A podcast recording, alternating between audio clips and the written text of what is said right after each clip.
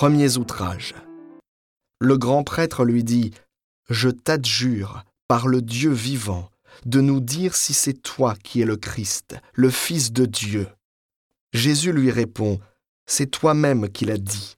En tout cas, je vous le déclare, désormais vous verrez le Fils de l'homme siéger à la droite du Tout-Puissant et venir sur les nuées du ciel. Alors le grand prêtre déchira ses vêtements en disant, Il a blasphémé. Pourquoi nous faut-il encore des témoins? Vous venez d'entendre le blasphème. Quel est votre avis? Ils répondirent, Il mérite la mort. Alors ils lui crachèrent au visage et le giflèrent. D'autres le rouèrent de coups en disant Fais-nous le prophète, ô Christ, qui t'a frappé